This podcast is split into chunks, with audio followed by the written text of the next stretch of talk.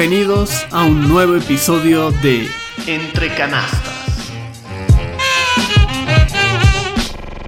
Un podcast hecho por y para amantes del básquetbol, que te trae todas las novedades que acontecen en la órbita de la NBA.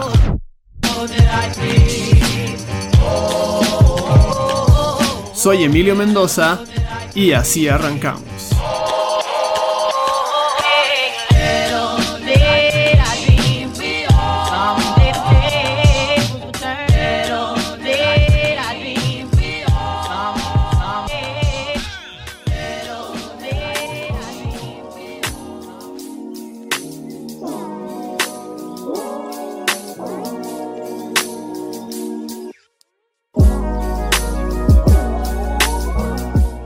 Amigas y amigos y sean bienvenidos a esta décima entrega de Entre Canastas, este podcast basquetero que llega por fin a la decena de episodios. Y lo vamos a hacer vaya de qué manera. Hay un par de novedades en la liga de las cuales eh, tenemos que hablar, tenemos que hablar porque son noticias muy importantes la primera de ellas tiene que ver con una reunión entre la Junta de Gobernadores de la Liga y la Asociación de Jugadores de la NBA. De hecho, una reunión de emergencia que se llevó a cabo ya hace unos días para concretar nuevos protocolos para el tema del COVID. Esto sobre todo debido al aumento impresionante de casos positivos dentro de los jugadores de la liga. Y la otra noticia como ustedes ya deben saber si son aficionados verdaderos de la NBA, tiene que ver con la noticia más importante de este último mes tal vez. Y es el traspaso de James Harden de los Houston Rockets a los Brooklyn Nets. Esta eterna novela que se venía tejiendo y entretejiendo que finalmente tiene un final. Tiene un final, no sé si muy feliz para ambas partes, áspero en todo caso la forma en cómo se llevó el final de ese tramo de James Harden en Houston Rockets. Vamos a estar hablando de todo esto el día de hoy y por supuesto también de las consecuencias que trae este traspaso de Harden a los cuatro equipos involucrados. Algo muy poco común en la historia de la liga que haya un traspaso que involucre a tantos equipos. Como es de costumbre, vamos a empezar con nuestra trivia del día de hoy y después nos adentraremos a estos temas mencionados. Así que empezamos el episodio del día.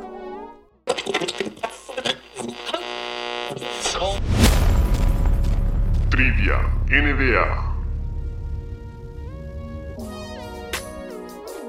Nuestra trivia del día de hoy tiene que ver con eso que en psicología se llama resiliencia, ya que vamos a estar hablando de una noticia que tuvo lugar hace 20 años, una noche del 25 de septiembre de 2000 en la cual eh, un jugador de la liga estuvo definitivamente en el lugar equivocado y en el momento equivocado. La noticia menciona que un jugador de la NBA había sido apuñalado 11 veces tras una disputa en un club. Y sin embargo, este jugador, tres días después, estaría ya de pie. Y no solamente eso, sino que jugaría los 82 partidos de la temporada 2001-2002. Una noticia muy oscura en la agenda de la NBA, pero que queremos eh, mencionarla debido a un tema de cómo pese a estar en una situación tan complicada, este jugador pudo salir adelante, jugar 82 partidos y llevar a su equipo a los playoffs.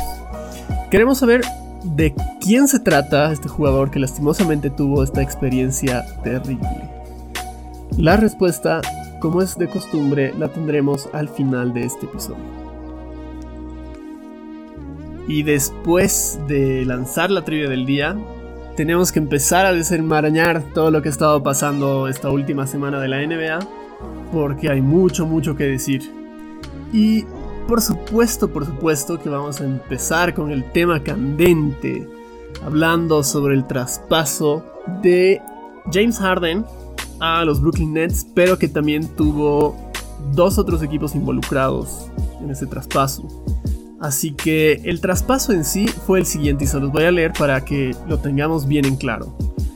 Los Brooklyn Nets consiguen en este traspaso a James Harden. Solamente a James Harden.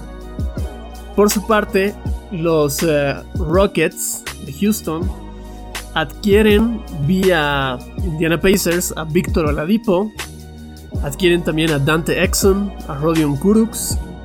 Además de estos jugadores, adquieren tres primeras eh, rondas de draft picks de Brooklyn de los eh, siguientes tres años pares, es decir, 2022, 2024 y 2026. Recordemos que los equipos de la NBA no pueden hacer traspasos de, draft picks en años corridos, así que es por esta razón que son tres picks en años pares. No solamente adquiere eso Houston, también adquiere una primera ronda de pick de draft proveniente de los Milwaukee Bucks del próximo año de 2022. Y adicionalmente a todo este paquete, Brooklyn también le ha ofrecido cuatro pick swaps. ¿Esto qué quiere decir? Los pick swaps como son conocidos en inglés, son básicamente intercambios de orden en el draft. ¿Eso qué quiere decir?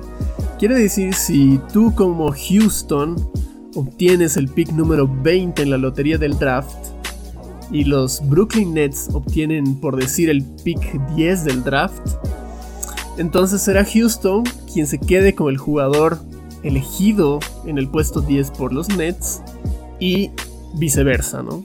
y los Nets se quedarían con el pick 20 de Houston. Esto es básicamente lo que es un swap pick en inglés. Y tiene cuatro de esos, cuatro de esos ofrecidos en los siguientes años eh, impares. Es decir, 2021, 2023, 25 y 27. Entonces, para hacerlo resumido, lo que reciben los Rockets son Oladipo, Exam, Kuruks, 4 picks de primera vuelta y 4 swaps picks de Brooklyn. Un paquetazo, definitivamente.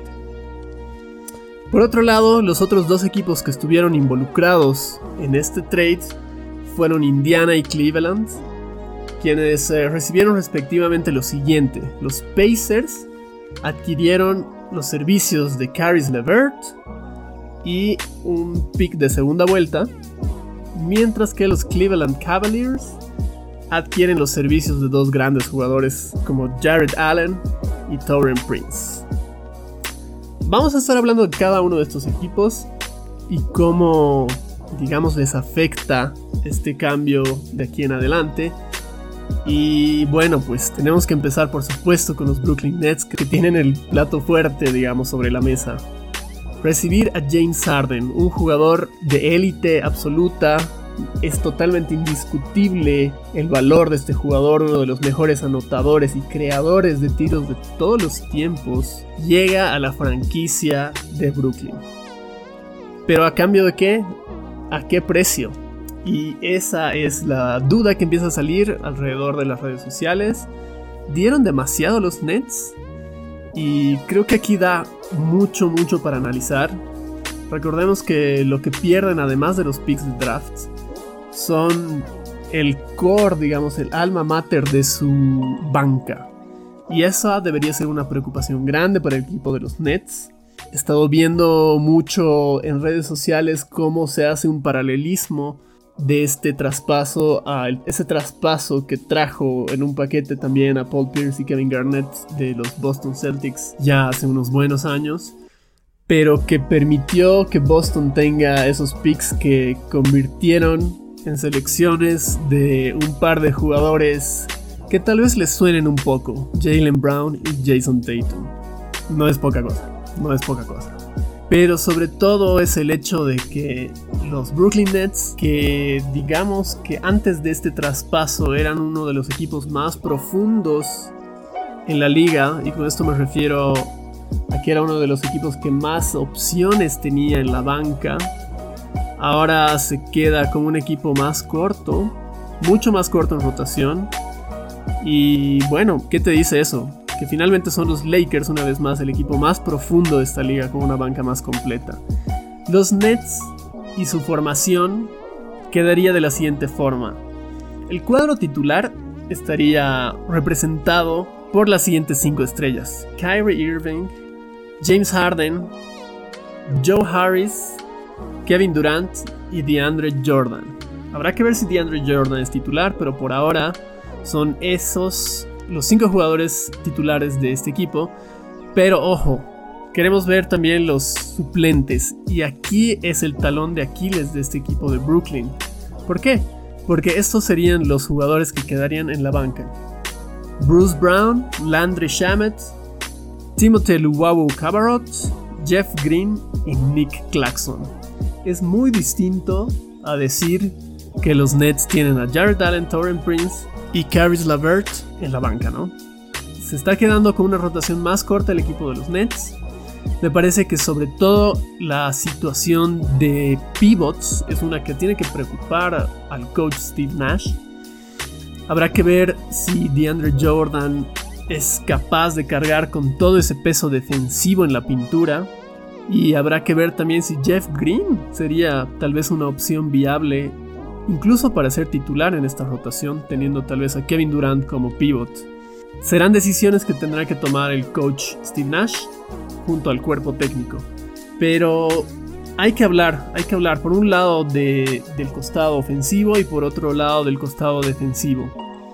Empezamos hablando del costado defensivo. ¿Qué gana y qué pierde el equipo de, los Nets? Pues eh, en Jared Allen tenían tal vez a uno de los mejores pivots capaz de defender la pintura.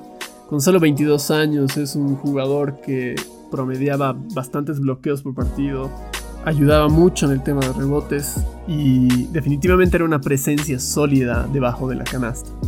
Cosa que habrá que ver cómo la compensa DeAndre Jordan, que es un jugador que se nota que el paso de los años ya le están empezando a cobrar factura.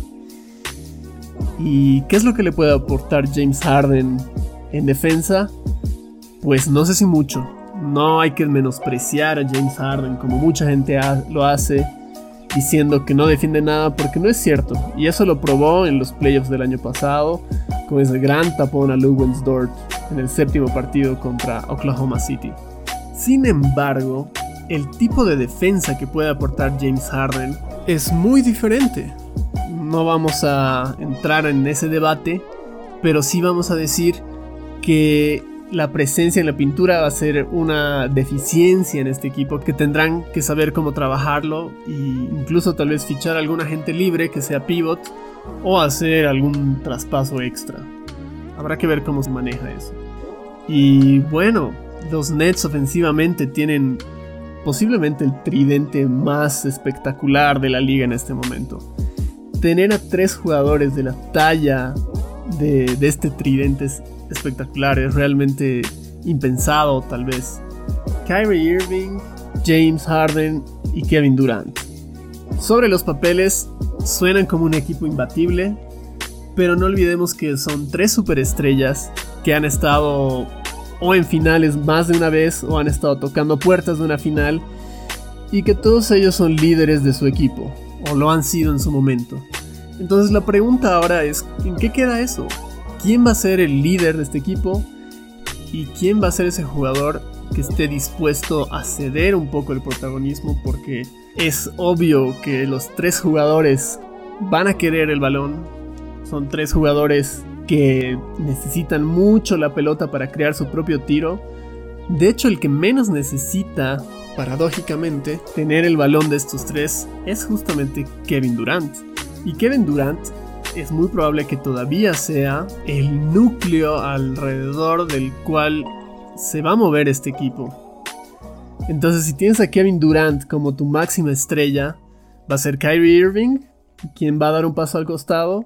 ¿O va a ser James Harden que va a sacrificar minutos y puntos también, por supuesto? Es un reto muy grande que le queda al coach Steve Nash y a su cuerpo técnico. Hay que mencionar que por supuesto Brooklyn no deja de ser un equipo que amenaza llevarse el anillo. Pero sin embargo es importante que trabajen en la identidad del equipo y por supuesto en la química.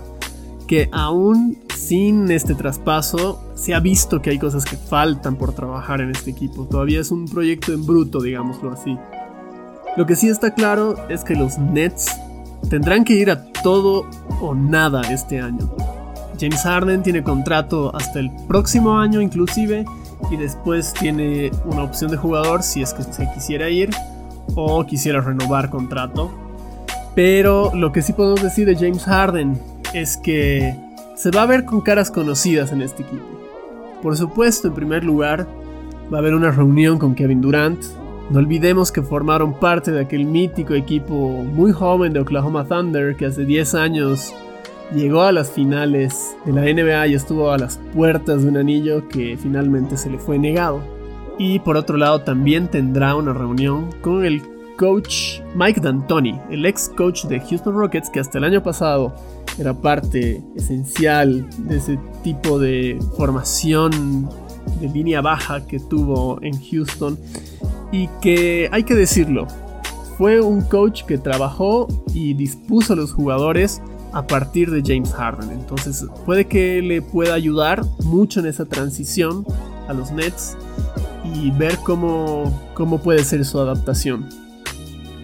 ¿Y qué podemos decir de Kyrie Irving? Ha habido mucho, mucho que se estaba hablando estos últimos días. Las ausencias prolongadas de Kyrie de forma voluntaria de su parte están generando susceptibilidades dentro del equipo, y también dentro de la liga. Tanto es así que han salido fotos en las redes sociales donde se lo ve en reuniones sociales sin mascarilla y ahora Kyrie Irving está en un proceso de investigación. La NBA ha decidido hacer una investigación a estas fotos y ver eh, si son reales, si no son reales, para ver si se le va a poner una sanción, si va a ser multado, pero sobre todo para ver cuándo habría la posibilidad de que Kyrie vuelva, ya que hay protocolos de COVID en la liga y no puedes simplemente ir a una fiesta y al día siguiente ir a jugar un partido. Entonces hay mucho que está pasando con Kyrie, no se sabe tampoco cuál es el futuro de este jugador. Los más extremistas analistas de la NBA incluso sondean un posible retiro de este jugador, que yo lo veo totalmente imposible la última declaración de, del asistente de jugadores de los Nets el día 14 de enero fue que Kyrie estaría ya en los próximos días de vuelta en la concentración con los Nets, siempre y cuando se termine de hacer esa investigación por parte de la liga. Pero menciona que Kyrie estaría bastante dispuesto y con muchas ganas de volver a jugar con su equipo. Una actitud que muchos de nosotros no entendemos Nadie sabe realmente qué es lo que está pasando con Kyrie. Y será también otro gran signo de interrogación para esta franquicia de los Nets, ya que no es una garantía la permanencia de Kyrie. El hecho de que tenga estas explosiones Kyrie o estos desbarajustes internos puede provocar ah, consecuencias fatídicas como organización, como franquicia que quiere un anillo. Ponerse en el caso de que Kyrie tenga un exabrupto de este tipo en playoffs no es del todo impensable. Así que los Nets sí tienen cierto trabajo que, hacer. Más allá de la alegría que significa tener un tridente sumamente poderoso, como seguramente lo va a ser ofensivamente sobre todo, hay ciertas preocupaciones dentro de la franquicia que tiene que trabajarlas y tiene que trabajarlas pronto para ver cómo resuelve su situación de cara a la postemporada de la NBA de este año. Es con total seguridad el traspaso de James Harden el más sonado de la liga esta temporada y tiene mucha presión, tiene mucha presión James Harden por sacar un buen resultado ya que todos los años que estuvo en Houston esta franquicia se dedicó a complacerle no solamente haciendo los traspasos que él quería, sino brindándole posibilidades para que el jugador pueda sentirse cómodo y a gusto en esta franquicia. Es una pena realmente cómo terminó dándose esta situación.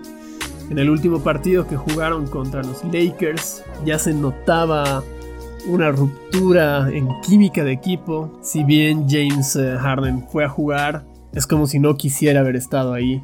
De hecho, en la conferencia de prensa mencionaba James Harden que habían llegado a una ruptura definitiva y que no había vuelta atrás con la franquicia, casi como presionando a la gerencia en realizar finalmente el traspaso que lo llevaría a los Nets.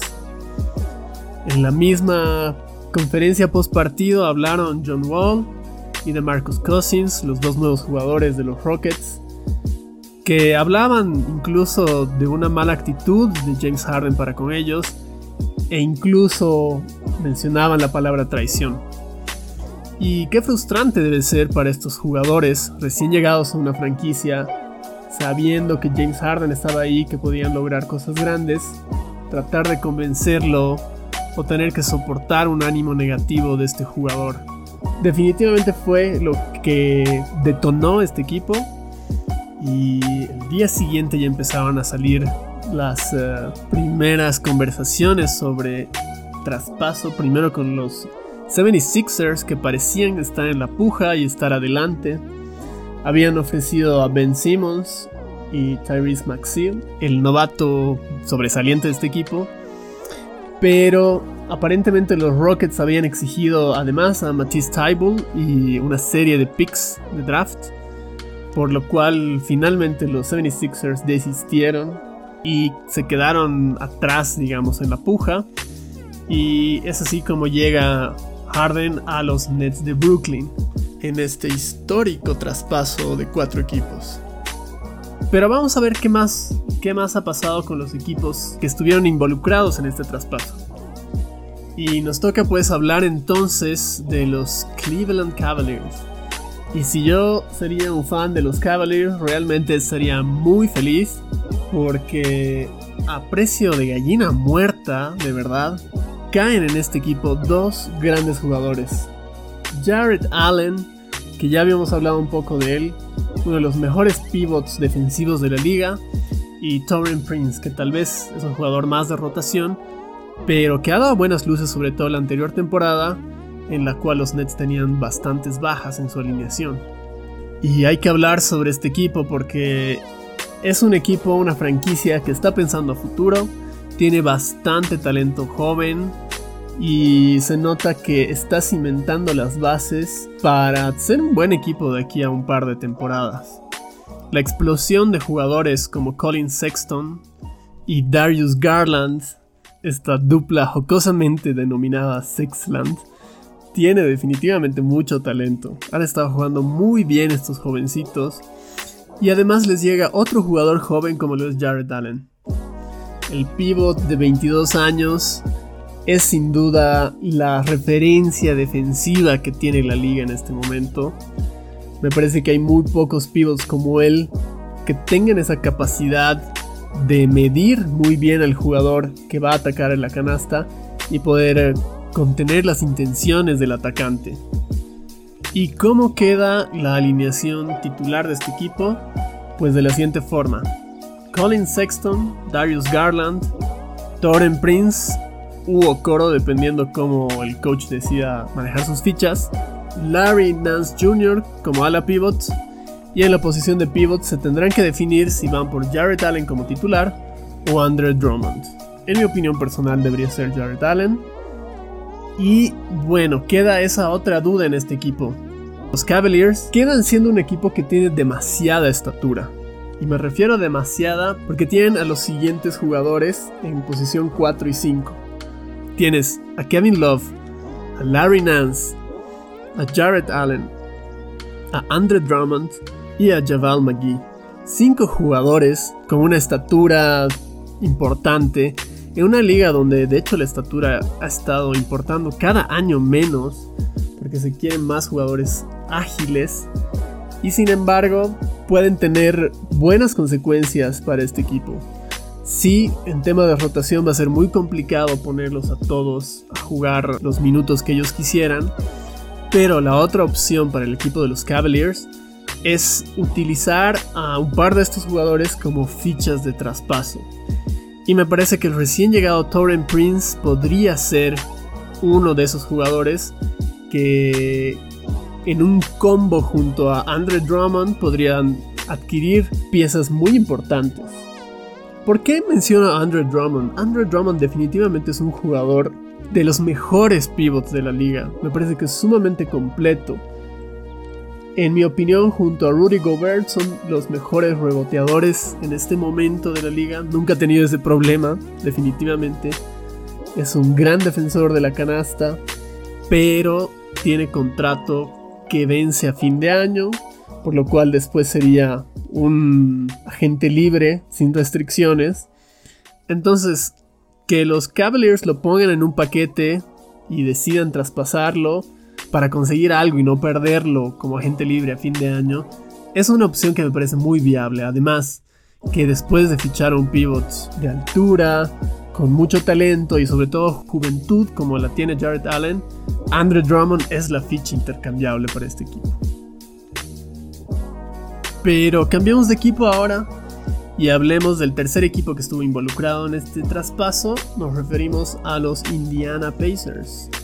Los Pacers de Indiana que adquieren a Caris Lavert y ese pick de segunda vuelta. Entonces, ¿qué podemos decir?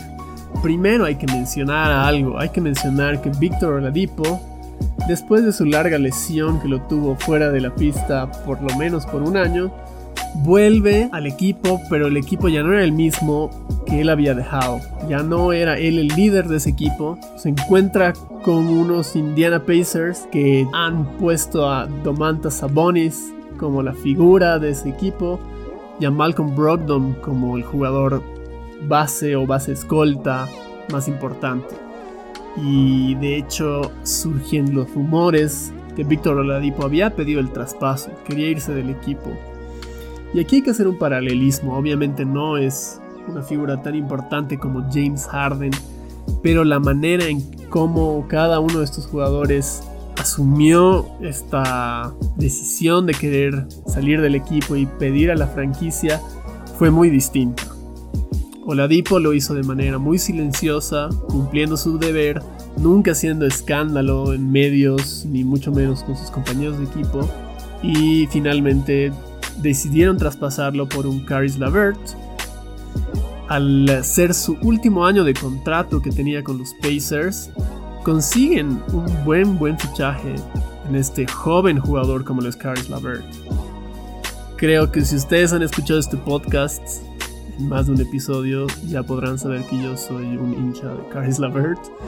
Y lo digo porque me ha parecido que en la última temporada ha tenido números fantásticos, me parece que es un jugador muy explosivo, muy dinámico, que tiene el tiro de triple, tiene penetración a canasta y tiene también la dulzura para manejar el balón como pocos lo tienen, la dulzura y la fineza. Levert que básicamente va a cumplir el rol que cumplía Oladipo.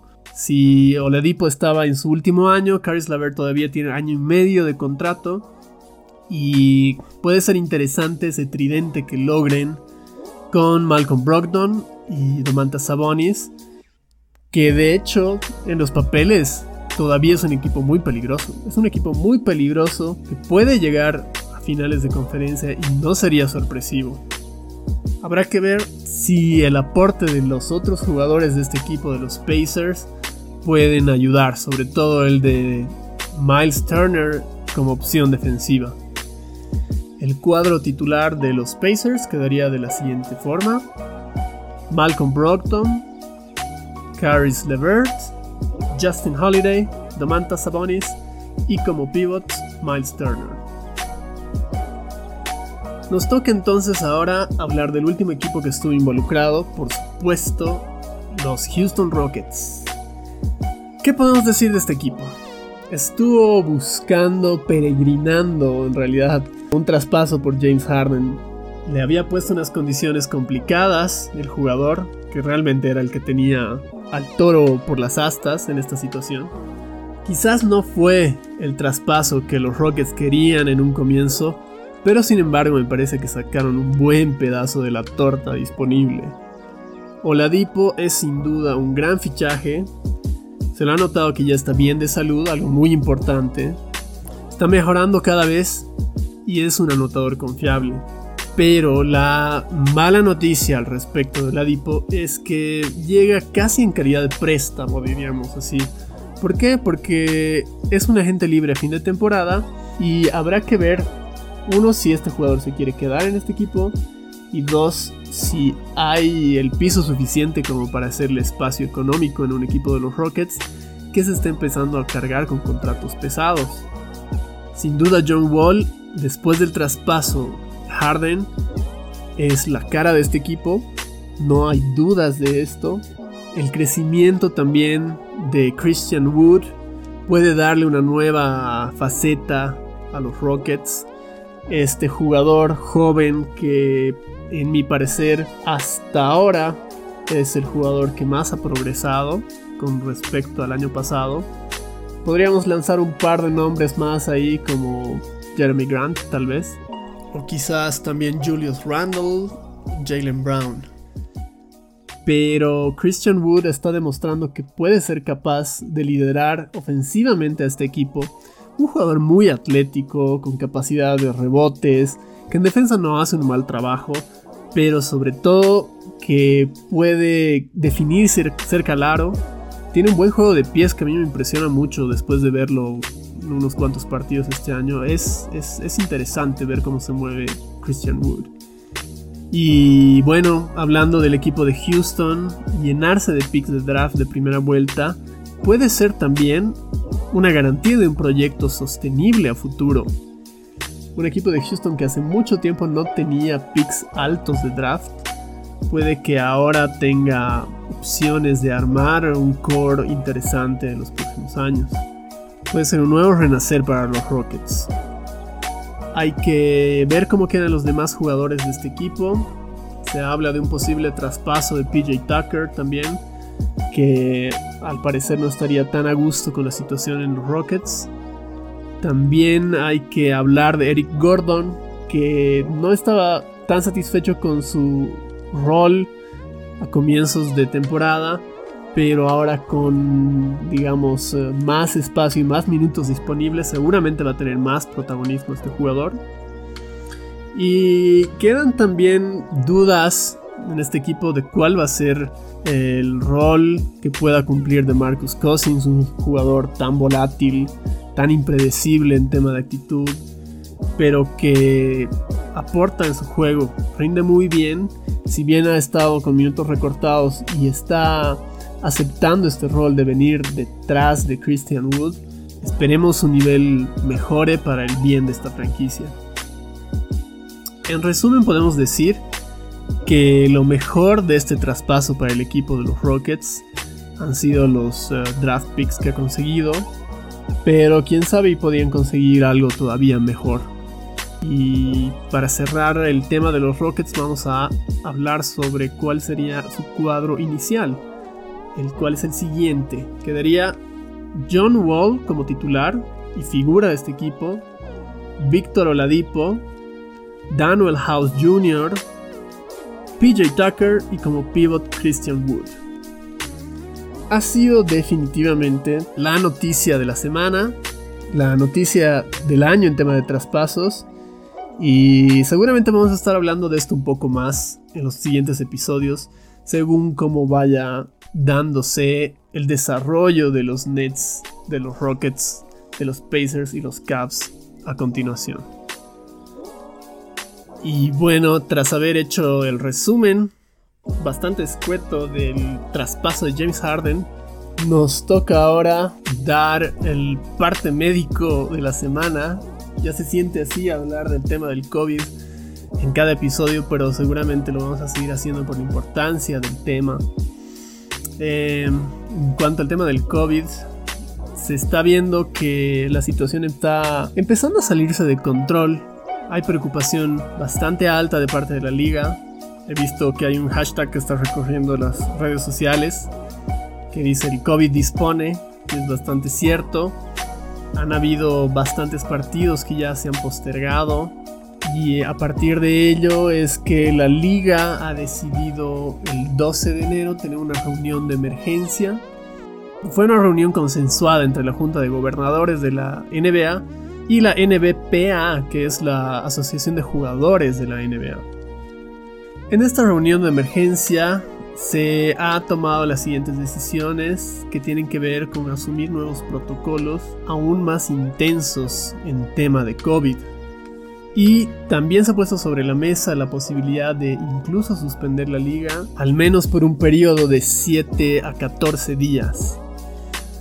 Hablamos, hablamos entonces de que se han suspendido hasta la fecha más de 10 partidos y surgen interrogantes que preocupan. No se sabe cuándo se van a reponer estos partidos, no hay fecha para ello. Habíamos hablado en episodios anteriores sobre cómo esta temporada es una temporada más corta, solamente llevará 72 partidos, pero empieza a surgir la duda si va a haber tiempo para recomponer todos los partidos que están siendo pospuestos ahora. Seguramente la liga tendrá que hacer eh, una evaluación sobre este tema cuando lleguemos a marzo, cuando va a haber un descanso de una semana y ver si hay la posibilidad de acortar todavía más el calendario, si estos partidos que han sido pospuestos son reprogramables o simplemente se los va a cancelar y cuáles van a ser las consecuencias debido al incremento de casos positivos de COVID-19 en la liga.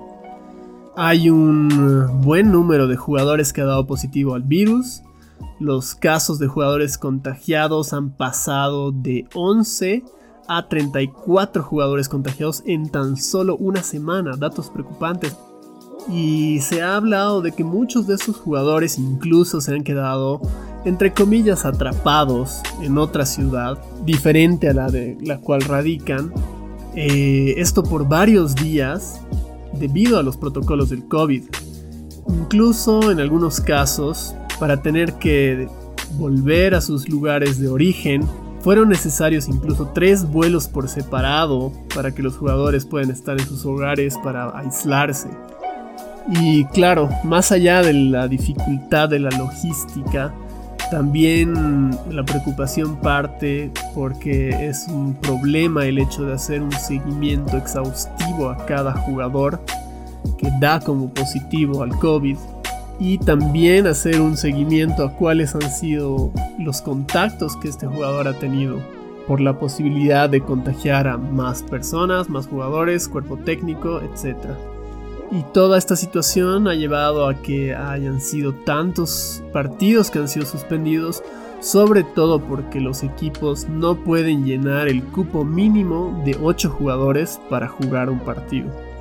Ya hemos visto bastantes equipos en esta situación casos como los Boston Celtics, los 76ers, los Dallas Mavericks, etc. Y bueno, ¿cuáles han sido las determinaciones de esta reunión que han tenido los eh, altos mandos de la NBA? Pues eh, esta reunión ha definido las siguientes medidas. Que los jugadores solo podrán salir de sus casas para lo siguiente. Prácticas, partidos, ejercicios en el exterior y actividades de primera necesidad, como por ejemplo hacer las compras o ir a postas médicas. Estando de gira, los jugadores ni siquiera podrán ahora ir a restaurantes preaprobados por la NBA y tampoco estarán permitidos salir del hotel excepto para las actividades con el equipo. Hasta hoy se permitía a los jugadores tener un acompañante estando de gira, cosa que ahora estará total y absolutamente prohibida. Y la última disposición tiene que ver con lo que va a pasar en el partido mismo. Y se dispuso que haya más uso de mascarillas, se estipuló que no existan saludos entre jugadores después del partido, sobre todo por el contacto físico cercano y sin mascarillas que esto involucra. Al respecto ya hemos visto alguna foto chistosa, por ejemplo de DeMarcus Cousins saludando a un rival con el pie en vez de hacerlo con las manos. Son disposiciones que tienen que ver con la preocupación que tiene la liga, como hemos mencionado. Yo creo que las alarmas ya están altas. Hay una ligera posibilidad de que la liga decida hacer una suspensión, aunque sea temporal, como habíamos mencionado que esperemos para el bien de todos nosotros como hinchas no sea una decisión terminal que lleve a la liga a su finalización más temprana de lo anticipado. Hasta aquí el parte médico de la semana y también el episodio del día de hoy. Como es de costumbre, vamos a cerrarlo con la respuesta a la trivia del día de hoy.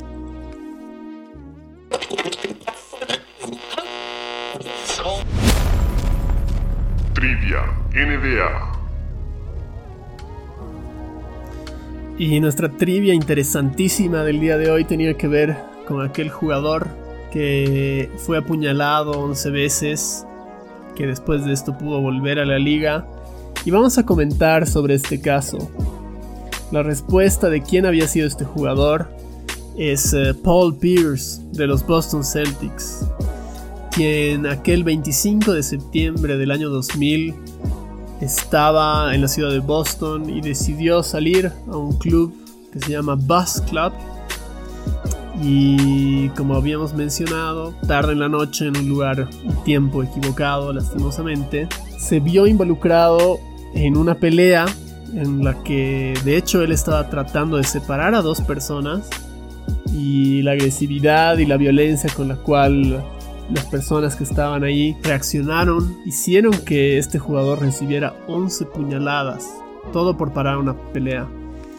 Fue también apuñalado en la cara, en el cuello y en la espalda. Se dice que incluso hubo quien rompió una botella de vidrio en, su cabeza.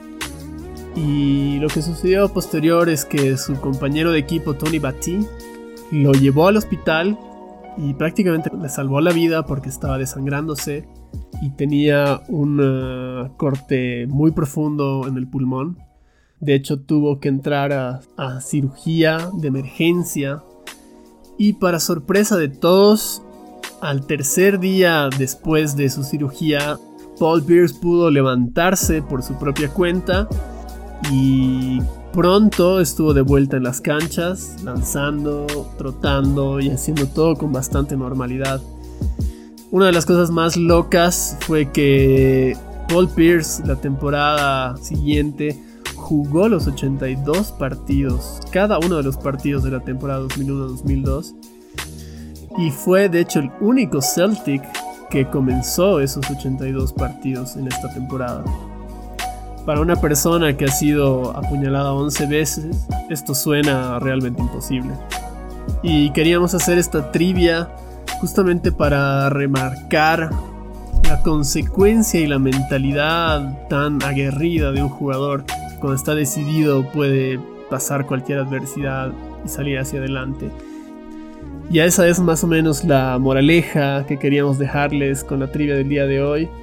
Una historia de resiliencia, de perseverancia y de nunca quedarse atrás.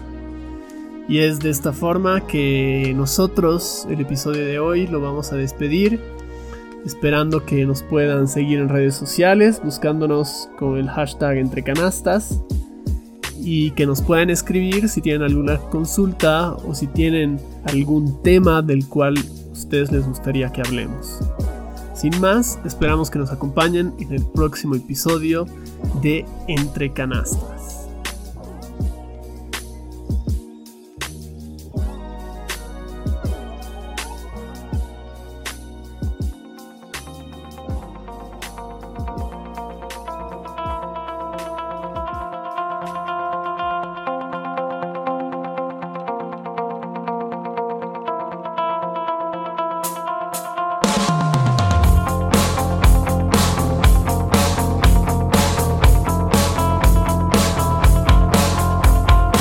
Agradecemos la compañía de cada uno de ustedes durante el episodio de hoy. Si te agradó este podcast, te invitamos a que te suscribas a este canal y nos califiques en la plataforma desde la que nos escuchas. De igual manera, te recordamos que nos puedes seguir en las distintas redes sociales donde iremos publicando la información más destacada de la semana.